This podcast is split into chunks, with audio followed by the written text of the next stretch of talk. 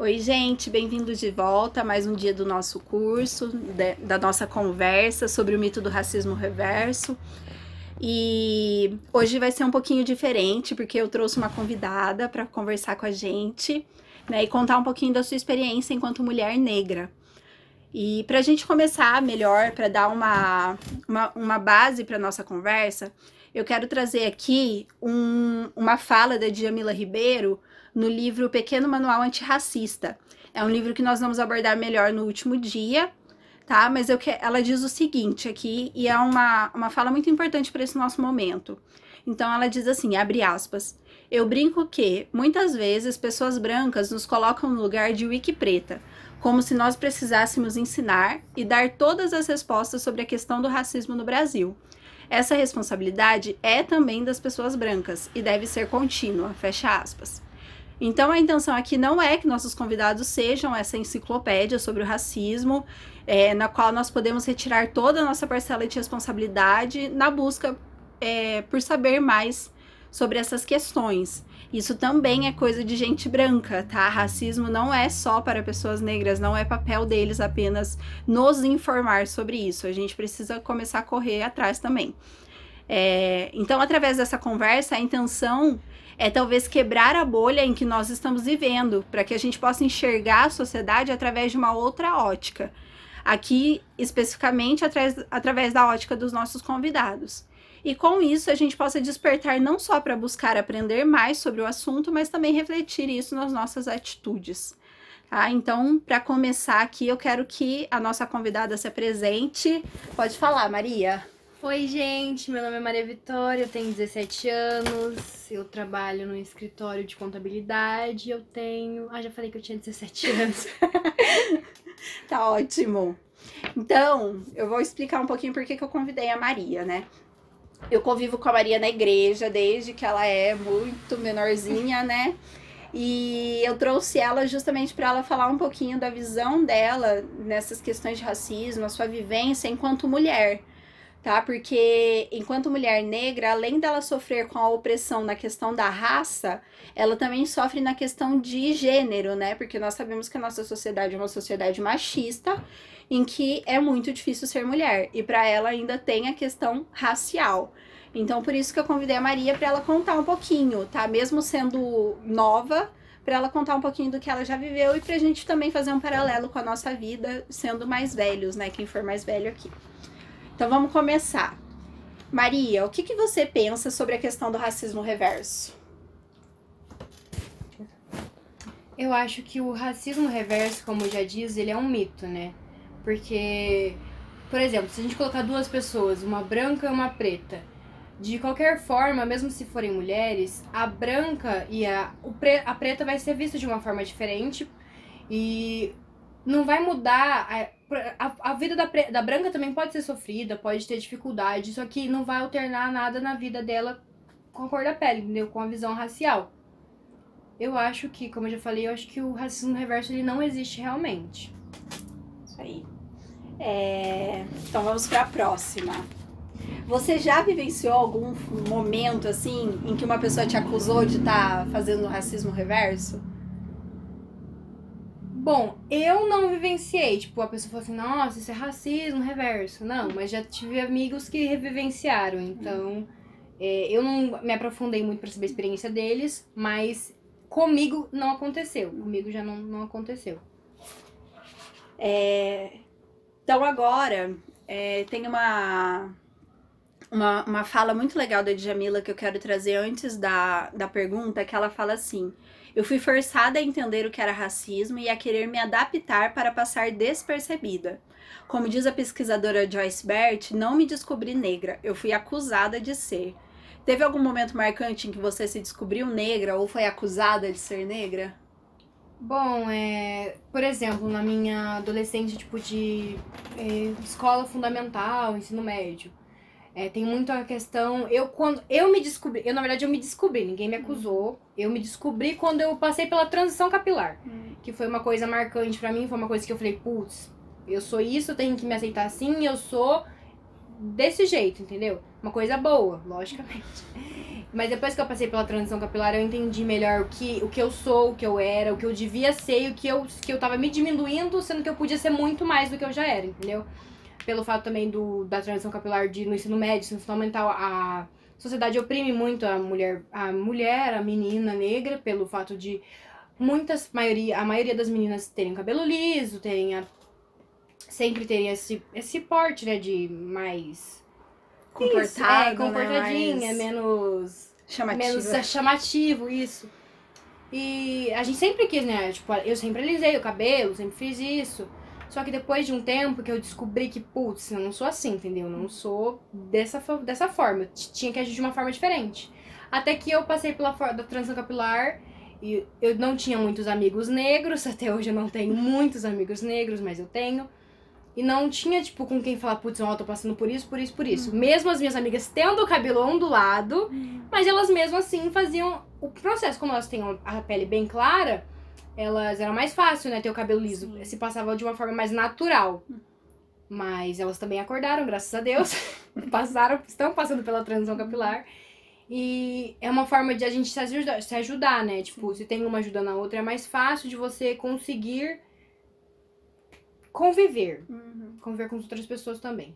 Sim, e é muito legal isso que você falou, porque é, até no cabelo, a sociedade enxerga diferente uma mulher branca com cabelo cacheado e uma mulher negra de cabelo cacheado. Né, eu, a Thaís Araújo sofreu né, um uhum. preconceito aí de uma galera. Ela postou foto de cabelo dela natural, crespo, e uma galera, tipo, corta esse cabelo, alisa esse cabelo e tal. E daí uma amiga dela postou foto do cabelo cacheado e todo mundo, tipo, nossa, que lindo, que cabelo maravilhoso e tal. É, e as pessoas querem enaltecer a beleza negra nos brancos. Sim, exatamente isso. Por exemplo, o exemplo das tranças. As tranças, se uma mulher negra é, eu já vi na, na internet uma mulher negra com trança e, tipo, as pessoas não dão a menor mínima. Só que aí vai lá um branco e coloca a trança. Meu Deus, que coisa linda, maravilhoso, tá? Nossa, representando os negros, Black Lives Matter. Só que não é assim, entendeu? A trança, ela tem uma trajetória muito grande. Tipo assim, até que tem a coisa da hum, apropriação cultural, né? Uhum que eu, na minha opinião, o branco não devia usar trança. Mas o cabelo é teu, tu faz o que tu quiser com ele. Mas eu acho que, tipo, você tinha que pesquisar muito, tinha que ver muito, porque é uma história, né? Sim. Querendo ou não, é uma história. é maravilhosa. É... Com relação a isso, acho que você até já falou, mas tá aqui. É, a maioria dos negros. A Marcela Bonfim tem uma frase que diz o seguinte: a maioria dos negros precisa aprender a ser negro no percurso de suas vidas. Isso aconteceu com você? Você teve que aprender a ser negro? Não, graças a Deus eu, eu quis, né? Não quis, porque uhum. eu já sou a cor da minha pele, mas é, eu me descobri.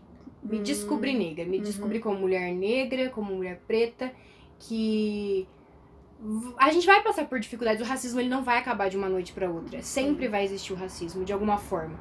Porque as pessoas não vai morrer todos os racistas do mundo, entendeu? Infelizmente. Infelizmente não vai morrer.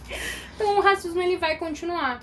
Sim. Mas eu me descobri como mulher negra. Eu aprendi, eu não aprendi, não foi uma, um aprendizado, até porque não tinha quem me ensinar a ser negra. Porque querendo ou não, por exemplo, vou dar um exemplo da minha mãe. Ela é negra, só que ela, tipo, sempre teve cabelo liso, sempre comprou o cabelo liso dela, entendeu? Uhum.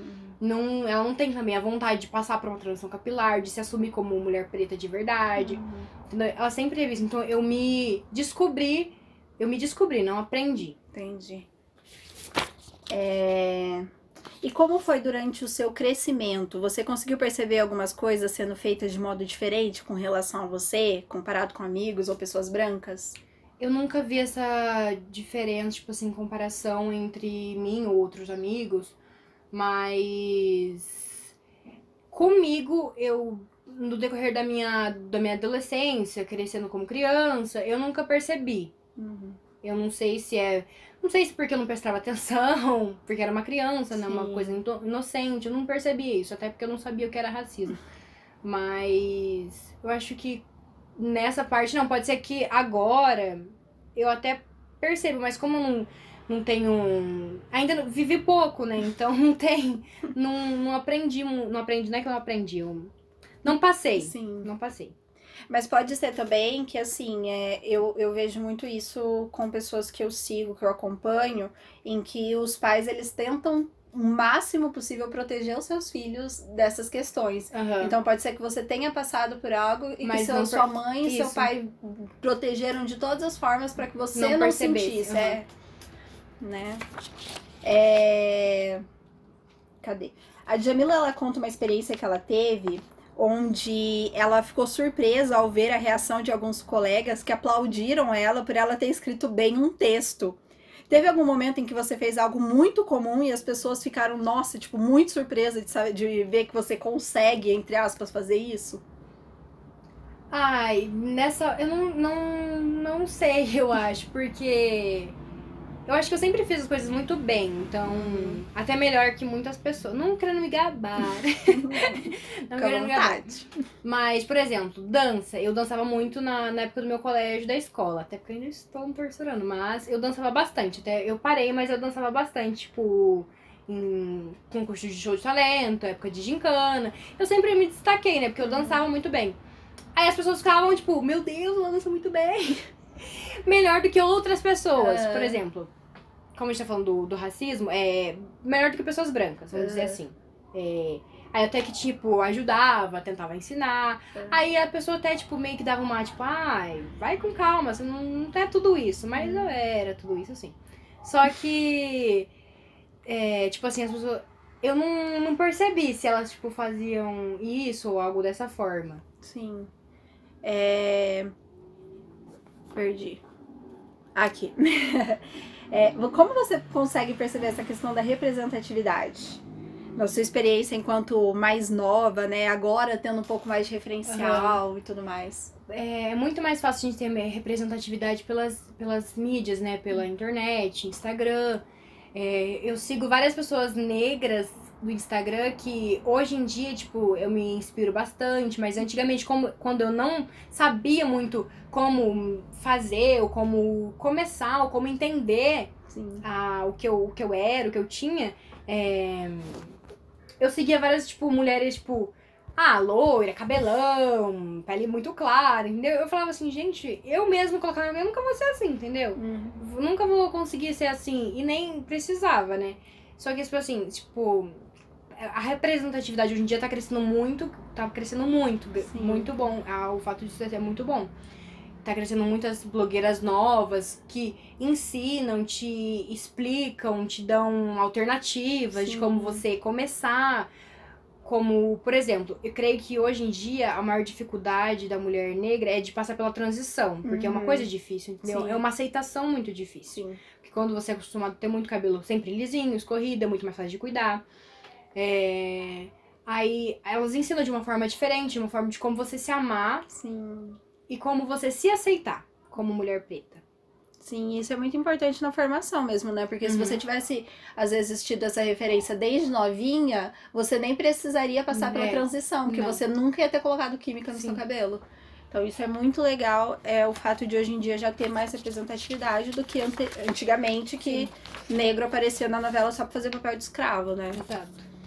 É, teve algum ensinamento que sua mãe e seu pai te passaram que você percebeu que mãe de amigos brancos nunca precisaram ensinar pra eles? Eu acho que os meus pais, eles são muito fechados a conversas assim, sabe? Hum. Então eles nunca me ensinaram, eu tive que aprender sozinha. Entendi. entendeu? É, o, a questão do racismo, a questão da homofobia, a questão do, de tudo, entendeu? Uhum. verbo, num, falando num, num verbo geral. Que eu tive que aprender sozinho o que era e como Uhum. passar, entendeu? Entendi. E como passar por cima de uma situação que estivesse acontecendo. Uhum. Mas ensinamento deles eu não tive, eu acho que é porque eles são muito fechados e não, não conseguiriam mesmo, né? Ter uma Sim. conversa aberta sobre isso. E talvez porque nunca ninguém teve isso com, Com eles, eles, né? uhum. Então. é. Mas e daí, o que, como que foi uma dessas coisas que você descobriu que você teve que aprender sozinha a sobreviver? É, é quando, a- por exemplo, como eu nunca, não é que eu não, eu já passei pelo racismo tal, pessoas já foram racistas comigo. Então eu já a primeira vez eu não me lembro, mas eu lembro de coisas vezes recente, né, que a Uhum. pessoa faz um comentário por maldade ou às vezes faz um comentário sem saber, mas mesmo assim foi racismo, entendeu? Aí não tem como bater na pessoa ali na hora. Sim. Eu tenho que ficar calma, saber o que tá acontecendo, passar por cima da situação, se afastar da pessoa, não falar mais, entendeu? Não dar mais abertura pra que aquilo não aconteça de novo. Sim. E é muito isso, né? E assim, quando é algo muito extremo, é, é caso de denunciar daí, Uhum. né? Você nunca teve que passar por nada de, tipo, de pensar assim, cara, será que eu denuncio? Eu acho que não. Não. Que bom. É. Ou eu já passei, ou como eu já E falei, é, não lembro. Aham. É... E como tem sido abordado essas questões raciais na escola hoje em dia? Eu acho que tem sido abordado de uma forma muito pequena. Ainda. Aham, ainda. Devia ser uma forma, uma forma mais aberta, entendeu? Aham. Uma forma mais clara. Porque hoje em dia o, o lugar que as, as pessoas sofrem, creio eu, não só, não tô falando generalizando as coisas, mas a maior parte, tipo, adolescentes sofrem o racismo na escola, Sim. né? Porque tem a o fato do, do cabelo ser mais ser diferente, E entendeu? os traços também, né? Às vezes o nariz, a boca, Boca. né? Que são traços marcantes. E uma coisa que eu vi ontem, é, eu até fiquei pensando sobre isso, né, numa comemoração do Dia dos Professores, colocaram assim, é, quantos professores negros você teve? Você consegue contar quantos professores negros você teve? Eu tive uma, Uma. uma, no Nossa. quinto ano. Eu parei pra pensar, eu tive cinco. Ainda tive mais que você, mesmo sendo mais velha. Mas assim, é muito pouco. Em muito. toda a sua trajetória escolar, você ter cinco, um professor negro é muito pouco. E ver você falando que, tipo, ainda hoje o ensino é superficial com relação a isso, não é profundo, é algo muito triste. Uhum. Porque já tá na nossa lei escolar que tem que ser ensinada a cultura afro-brasileira, né? Em todo o histórico dela. Então, é algo. É triste saber que ainda hoje isso não é abordado nas escolas. É, Aqui entra nessa questão da transição e tudo mais, que a Djamila fala assim sobre a importância de que as pessoas negras quebrem com a visão de que somente pessoas brancas são bonitas, valorizando o cabelo natural e as características típicas do povo negro e criando para ele uma nova consciência. Como é sua relação com as suas características? Hoje em dia, eu me amo muito mais. Só que tem traços que eu ainda. Ah, putz, queria uma renoplastia, entendeu? Queria uma coisinha ali, uma coisinha aqui. Mas eu sei que com o decorrer do tempo, é, eu posso não mudar de ideia, me amar mais de uma forma diferente, me ver com um outro olho diferente. Mas antes, se você perguntasse isso, tipo, há, sei lá, cinco anos atrás, seria tipo, meu Deus, quero fazer tudo que eu tiver possível no meu orçamento, entendeu? Mas hoje em dia não, uma coisa. São coisas pequenas, superficiais, entendeu? Porque hoje em dia eu me olho no espelho e falo assim, putz, você é muito bonita, entendeu? Que bom! mas, é, mas é um processo também, né? Eu É, acho é um que ninguém processo. todo dia se ama, né? Não. O importante é a gente conseguindo enxergar coisas e falar, Sim. nossa, não, tô gata. É, Tem uma questão também no livro muito interessante. Ah, não, essa eu já li. Ah, não, mentira, eu tô louca. É, que diz assim, sobre a questão das pessoas brancas usarem o marido, o filho, a esposa, né, como escudo pra dizer que ela não é racista porque ela tem um marido negro, uma mulher negra, os filhos são negros. E daí, você já foi usada de escudo? Eu acho que já. Eu não lembro por quem, mas eu tenho certeza que já. Tipo assim, ah, eu tenho amigos negros, entendeu? Eu tenho tal coisa negra, entendeu? Então, assim, o fato da pessoa não ter amigos negros, ou ter marido, esposo, namorado, sei lá, não faz você ser negro, entendeu? Você pode até estar lutando pela causa, pelo contra o racismo, mas não faz você ser negro e nem você. Não faz. Não, você não tem direito de ser racista porque você tem algo que é negro. Sim. Alguma pessoa que é da sua parente ou namorado que é negro, entendeu? Você não tem esse Sim. direito de ser racista, mesmo assim. É, e tem uma questão, né, no, nesses livros que eu li, eu não lembro qual que foi, que ela fala assim, é, sobre a questão do negro único, que às vezes as pessoas colocam um negro no lugar e daí acha que aquele lugar não é mais racista porque tem, tipo, uma Um pessoa negra. É. Entendeu? E é essa coisa que às vezes as famílias usam, né? Tipo, ah, eu tenho um. Meu marido é negro, eu não sou racista. E às vezes é. É. Tipo, isso não interfere. E você já deixou de fazer alguma coisa por ser negra? Eu acho que não. Porque eu, agora que eu comecei a fazer muito mais coisas do que eu fazia antes, né? Uhum. Porque eu estou, tipo, é, como era muito mais nova, mas eu nunca deixei porque eu sempre fui mais pra frente, né? Sempre mais, ah, tô nem aí, entendeu? Vou fazer do mesmo jeito. Mas é, eu acho que eu também não deixaria de fazer. Uhum. Não deixaria de fazer. Se eu tivesse a oportunidade de falar assim, ah, não vou fazer não, porque eu sou.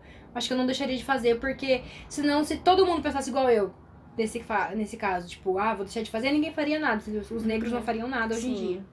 E alguém já te impediu de fazer alguma coisa por você ser negra?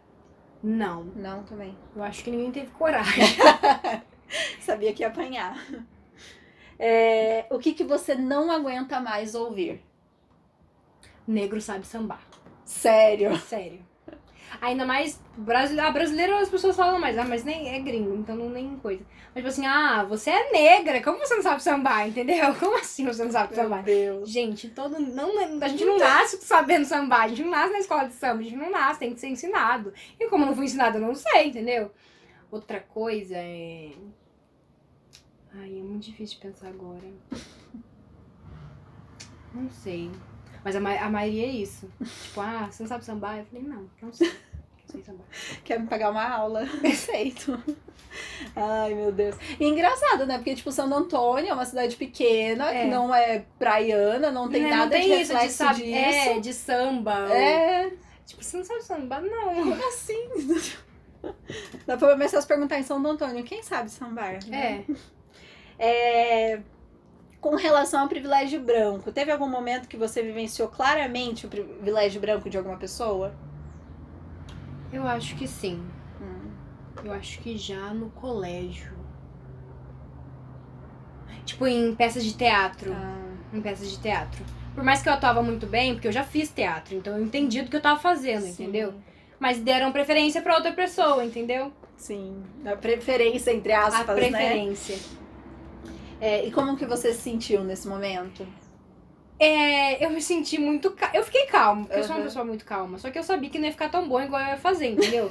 Porque a pessoa não tem o conhecimento. Não que eu tinha conhecimento, eu fiz pouco tempo de teatro.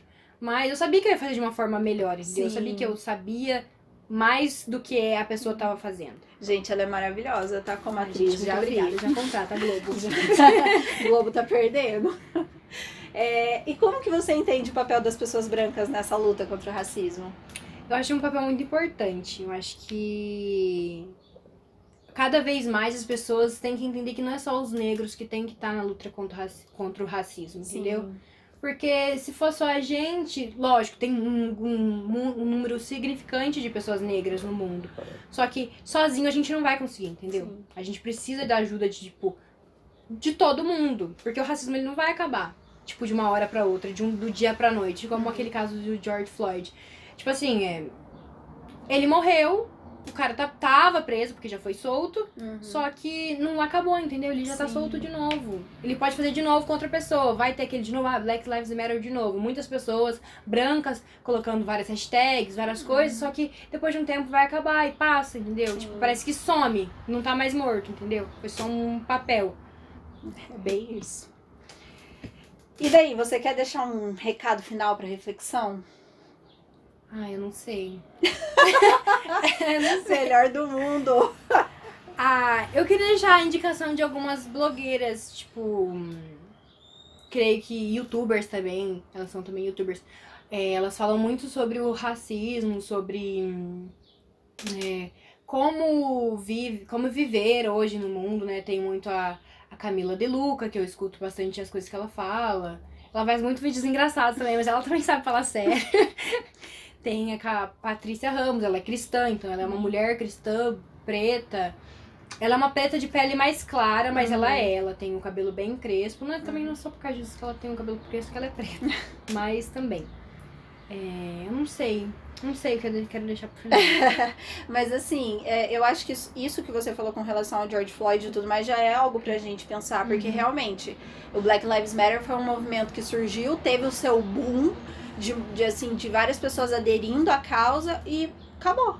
Sim, você não vê apagou. mais. É. Exatamente. Então, é, a gente precisa acordar de que realmente a luta contra o racismo é diária, é todo dia, não é só tipo Quando alguém momento. morre. Exatamente. Até porque se for quando alguém morre, tem negros em favela morrendo todo dia, dia. e o brasileiro não vê, né? A gente, o brasileiro se dói mais com a dor de outros países Sim.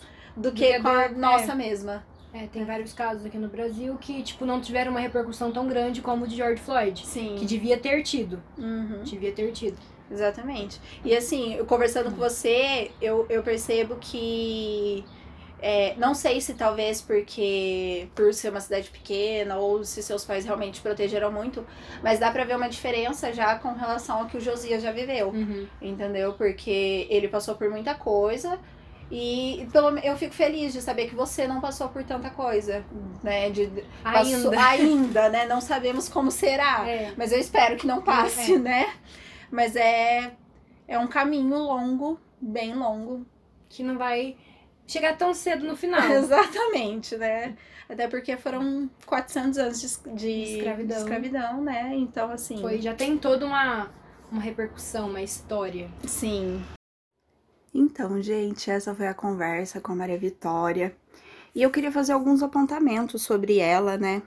Já que foi uma conversa bem rápida, bem curta, mas também muito necessária, muito importante para nossa reflexão. Então, eu queria finalizar com alguns apontamentos, é, principalmente porque amanhã nós vamos ter a conversa com o Josias e tudo foi gravado meio fora de ordem, né? Então, eu queria fazer um paralelo com a conversa com ele.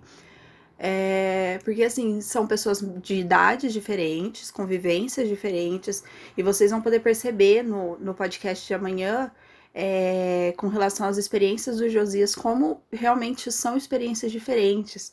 E quando eu comecei a refletir um pouquinho sobre essa conversa com a Maria Vitória, eu cheguei a algumas, alguns pensamentos, né, com relação, por exemplo, de que nós vivemos em uma cidade pequena, né, eu pelo menos é, sou daqui de Santo Antônio, e assim, é, cidade pequena, as coisas são muito mais veladas, são muito mais escondidas, né? Exi Ai, meu Deus do céu, não existe racismo em Santo Antônio da Platina? Sim, existe muito. Mas ele é muito mais escondido por trás de pequenas atitudes, pequenas ações, né? Não é algo tão escrachado.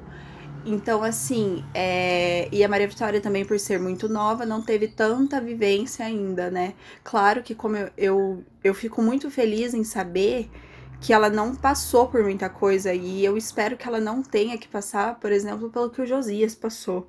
Mas a gente precisa pensar nessas questões, principalmente quando ela diz com a relação à aceitação do ser negro, né, de se reconhecer como mulher negra, como mulher preta.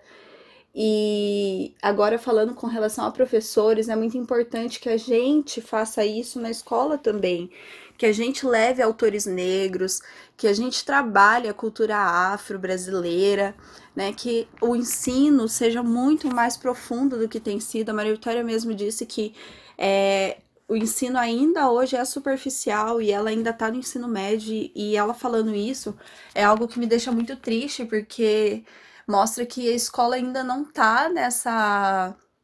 Né, tendo essa visão, né? Sendo que já é lei que a, o ensino da cultura afro-brasileira seja ensinada nas escolas, né? Então, assim, é algo muito que me deixa muito triste. E eu, como professora, é algo que eu tenho pensado muito a respeito. Eu sou professora de educação infantil e já tiveram algumas situações em que eu abordei questões, né? O ano, eu lembro que ano passado eu levei um livrinho que falava sobre a relação do lápis cor de, de pele, o que seria um lápis cor de pele. Foi muito legal a experiência na sala. Eu lembro até que uma professora depois chegou e falou assim: Nossa, Suelen, você causou uma, uma revolução né, na sala, porque eu falei para eles pegarem um lápis cor de pele e eles ficaram bravos, falando que não existe lápis cor de pele. E isso é muito legal para ver como eles assimilam as coisas e que a gente sim precisa falar sobre essas coisas, sobre, sobre esses assuntos na escola, que é nosso dever desde criança valorizar é, os traços dessas crianças, valorizar a cultura, valo mostrar para elas que tá tudo bem, que elas são lindas, que o cabelo dela é lindo, que o traço dela é linda.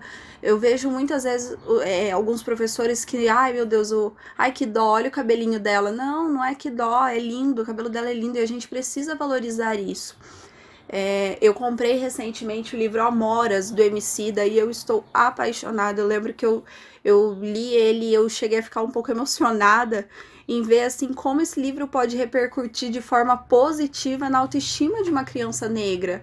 Então, assim, são investimentos que nós professores precisamos fazer. E eu sei, né? Eu sou professora também, eu sei que é uma profissão que não é valorizada, eu sei que a gente muitas vezes faz mais do que a gente deveria, mas assim, são coisas que são muito importantes e que só vão nos engrandecer enquanto é, profissionais e que vão fazer uma diferença enorme na vida das pessoas. Com relação à fala lá que eu perguntei para Maria Vitória de, dos professores negros, ela disse que teve um. É, eu ainda né, parei para pensar e eu tive cinco professores negros, mas ainda assim não era um assunto abordado, né? Era algo que era meio deixado de lado, meio tipo, ah, tudo bem, né? E mesmo na escola, assim, é, tem o dia da consciência negra em que é abordado superficialmente, muito superficial, a questão da consciência negra, né, com coisas muito estereotipadas, ao invés de trazer, às vezes, pensadores atuais, é, levantar questões, reflexões é, que são importantes, que tenham relevância atualmente, não sempre fica na mesma, sempre fala da mesma coisa, sempre no, né, ai, no negro escravo, no negro escravo, não, né, como a gente vi, vai ver ao longo desse podcast ainda, os negros eles não eram escravos, eles foram escravizados e a história deles vai muito além disso. Existiram reis e rainhas que foram trazidos para o Brasil para serem escravizados. É, então, assim, a, a história deles é muito mais profunda e a gente precisa ir além da questão da escravidão, né? É, como a Gabi Oliveira diz em um vídeo dela, o negro não se resume no racismo, eles vivem além disso, né? Então, assim, fazer um dia de consciência negra de uma forma relevante atualmente, não que não seja importante falar sobre o período da escravidão, sim, é importante, desde que seja falado da forma correta também, né? Sem é, a questão do, de, ai ah, meu Deus, os negros eles eram super que é, aceitavam e veio a princesa Isabel branca salvadora. Não, né? Vamos falar da, da escravidão como ela realmente foi, como um período de barbáries, com um período de, de torturas, um período absurdo e falar também sobre as revoluções, falar sobre zumbi, falar sobre Dandara, falar sobre Chico Rei, sabe? São, são coisas que, que engrandecem a cultura e a história e vão ajudar muito na autoestima dessas crianças e desses adolescentes em se reconhecer como negro e até ter o prazer né, ter alegria em se reconhecer como negro. Nós vimos na conversa com a Maria Vitória que ela mesma demorou para se reconhecer enquanto mulher negra né? Até porque não era conversado na sua, na sua casa, né? Ela, ela conta experiências. É, então, assim, a gente desde criança já ir pautando isso, né? Na criança, de não, olha, você é linda, a sua cultura, isso é muito legal. Vamos mostrando, tem, tem livros incríveis hoje em dia, né? Desde livros infantis até livros é, mais profundos, né? Para adolescentes e jovens. Então, assim, material não falta, a gente tem acesso a conteúdo na palma da nossa mão, literalmente. Então, não custa, como professores, a gente ir um pouquinho além daquilo que está, às vezes, no livro didático e, e mostrar essa cultura de uma forma positiva como ela é, tá? Como uma cultura que foi, foi deixada, foi, foi criminalizada por muito tempo e que hoje sim nós precisamos respeitar, entender e valorizar, né? Porque muito dessa cultura se se mesclou e virou a cultura brasileira, né? Só que ainda assim ela é criminalizada e ela é vista como algo ruim quando ela é praticada por pessoas negras, sendo que são questões culturais deles. E aí a gente entra na questão da apropriação cultural e tudo mais que nós vamos ver um pouquinho mais para frente. Mas essa reflexão é muito importante para que a gente possa ver o quanto poderia ser diferente a história da Maria Vitória, o quanto poderia ser diferente a história do Josias, talvez. É claro também, né, o Josias ele teve a ele vai falar um pouquinho, mas ele teve a questão de que ele morou em cidades grandes e, como eu disse, Santo Antônio às vezes as coisas são muito veladas, né, entre aspas, veladas, porque eu nem sei se são mesmo, eu não posso falar eu, como mulher branca, né, não posso falar que por pessoas negras, mas eu, eu vejo muito isso assim de que é aquela coisa do olhar torto, do da piadinha, aquela coisa bem velada mesmo, né? Que a pessoa acha que, ai meu Deus, não, isso não é racismo. E sim, isso é racismo, né?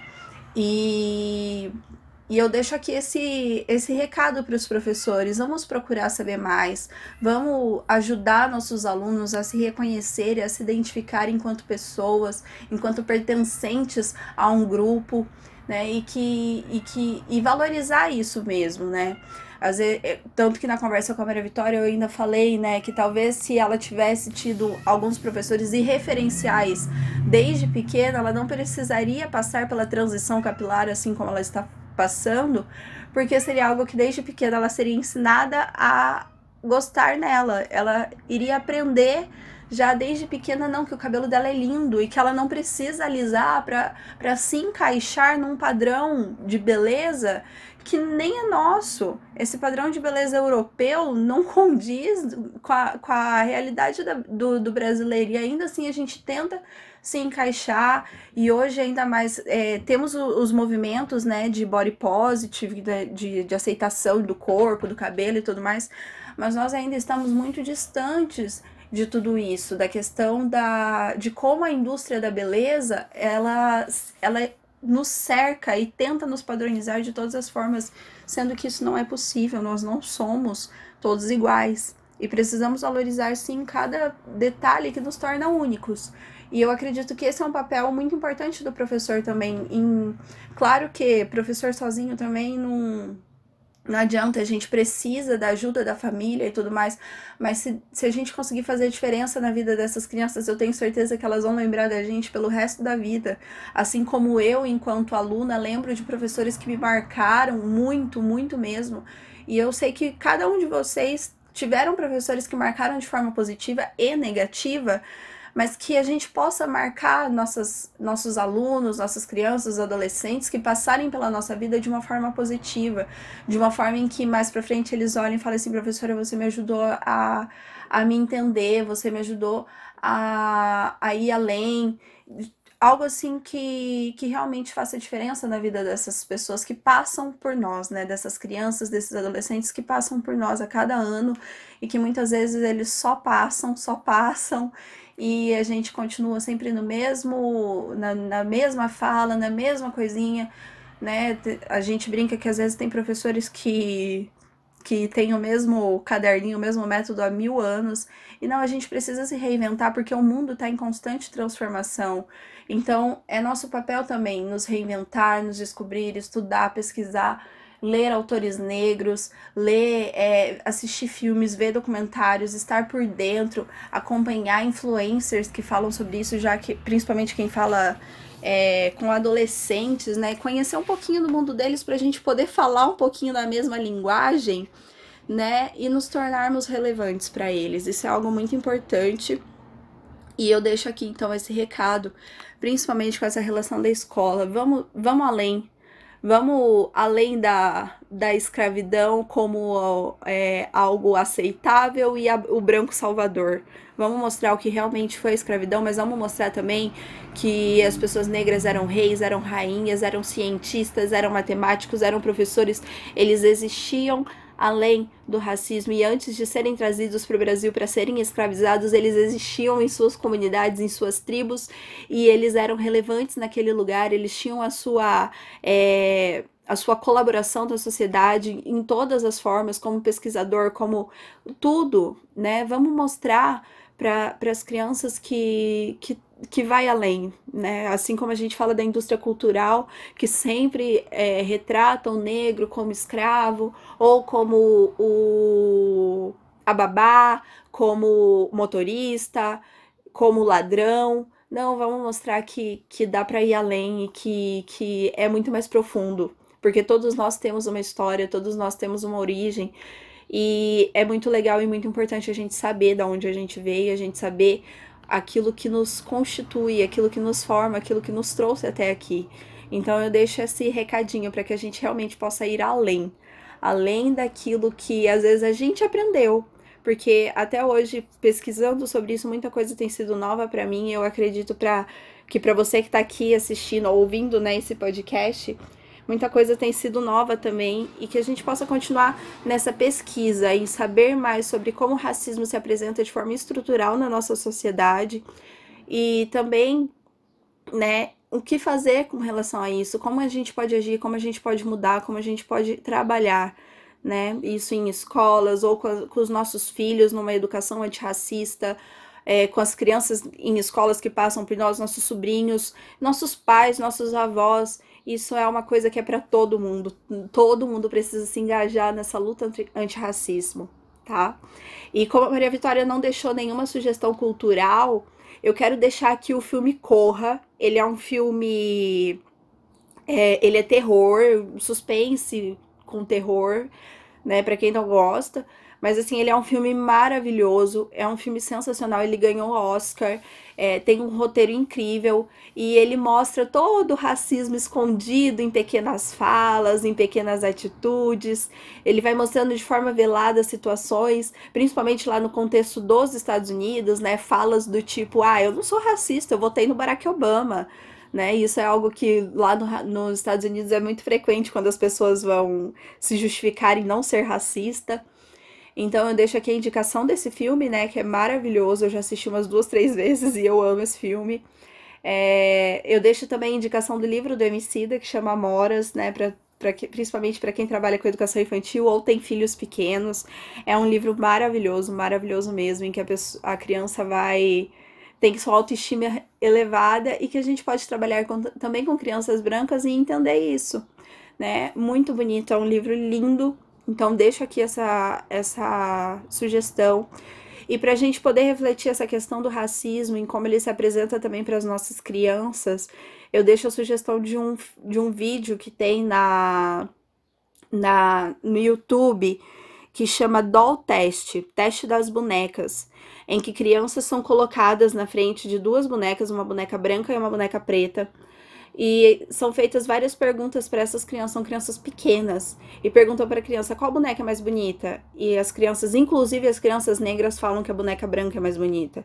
E daí perguntam qual boneca parece ser malvada. E eles falam que é a boneca preta. Por quê? Porque isso é algo que está enraizado em nós tá? Todos nós carregamos isso e a gente precisa começar a quebrar isso, desde os nossos pequenos e até as pessoas mais velhas que nós convivemos. É um, é um, um vídeo assim que chega a doer em ver crianças falando isso com relação a bonecas que às vezes elas podiam se sentir representadas e falar, não, essa boneca é igual eu, né?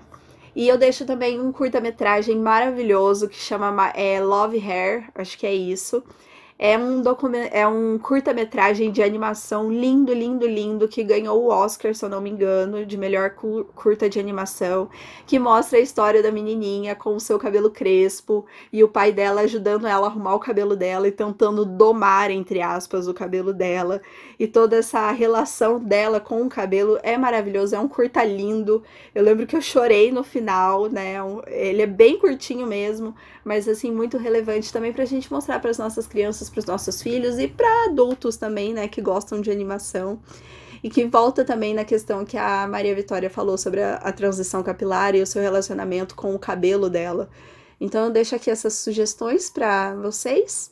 E a gente, eu espero que essa conversa tenha sido muito relevante para que a gente possa é, nos engrandecer ainda mais enquanto pessoas. Engrandecer não no sentido de se achar, mas de melhorar, né?